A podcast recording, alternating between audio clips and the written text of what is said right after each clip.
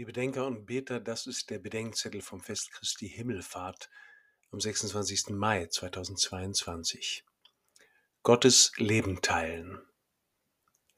Leben teilen ist das Motto des Katholikentages dieses Jahr. Was teilen wir, wenn wir das Leben teilen? Mir fällt zuerst ein Zeit, dann materielle und geistige Dinge. Teilen kann heißen zerteilen und verteilen mitteilen oder teilhaben, teilnehmen und teilgeben. Wir können alles Mögliche miteinander teilen. Um alles Mögliche geht es auch bei Parteitagen, Gewerkschaftsversammlungen oder Kulturveranstaltungen. In der Kirche soll es jedoch auch darum gehen, dass wir das Unmögliche teilen. In Jesus teilt Gott das Leben der Menschen und teilt mit uns sein Leben in der Schöpfung, in der Geschichte des Volkes Israel und in der Menschwerdung Gottes in Jesus Christus. Davon, wie Gott das tut, handelt auch das Fest der Himmelfahrt Christi. Drei Stichworte helfen uns zu verstehen und zu verwirklichen, was das heißt, Gottes Leben teilen.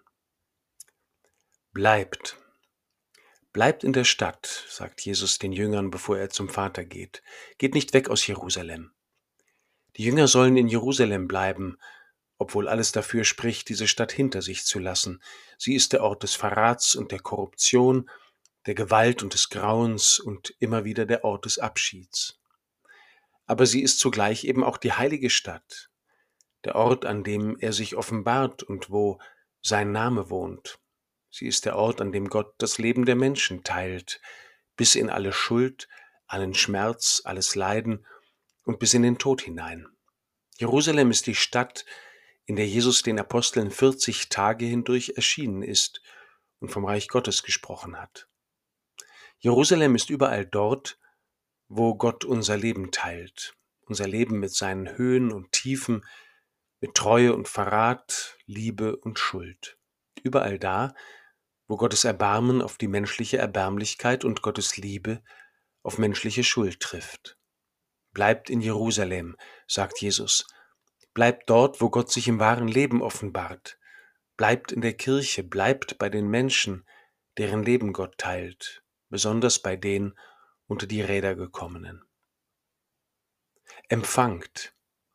Die Jünger sollen nicht in Jerusalem bleiben, damit alles so bleibt, wie es ist. Sie sollen in Jerusalem bleiben, weil gerade dort etwas Neues, etwas den Menschen Unmögliches geschieht. Sie sollen bleiben, bis sie mit der Kraft aus der Höhe erfüllt werden.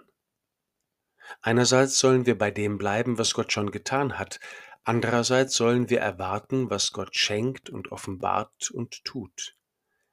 Ihr werdet schon in wenigen Tagen mit dem Heiligen Geist getauft werden, sagt Jesus.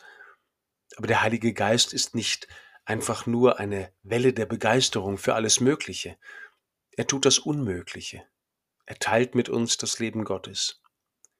Wir werden befähigt, hier auf der Erde und im Alltag das Leben und die Liebe Jesu zu teilen.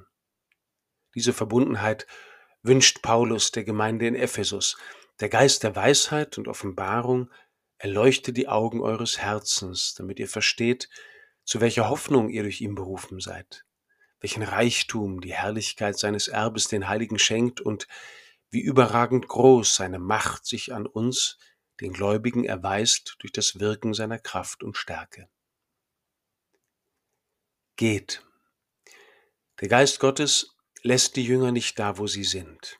Der Geist Gottes bewirkt Bewegung und befähigt zur Sendung. Ihr werdet meine Zeugen sein in Jerusalem und in ganz Judäa und in Samarien und bis an die Grenzen der Erde. Der Heilige Geist verwandelt Menschen in Zeugen dafür, dass Gott das Leben der Menschen teilt und den Männer und Frauen, die das Leben und die Liebe Gottes teilen. Dieses Leben Gottes dürfen die Jüngerinnen und Jünger Jesu nicht für sich behalten. Damit müssen sie in die Welt gehen.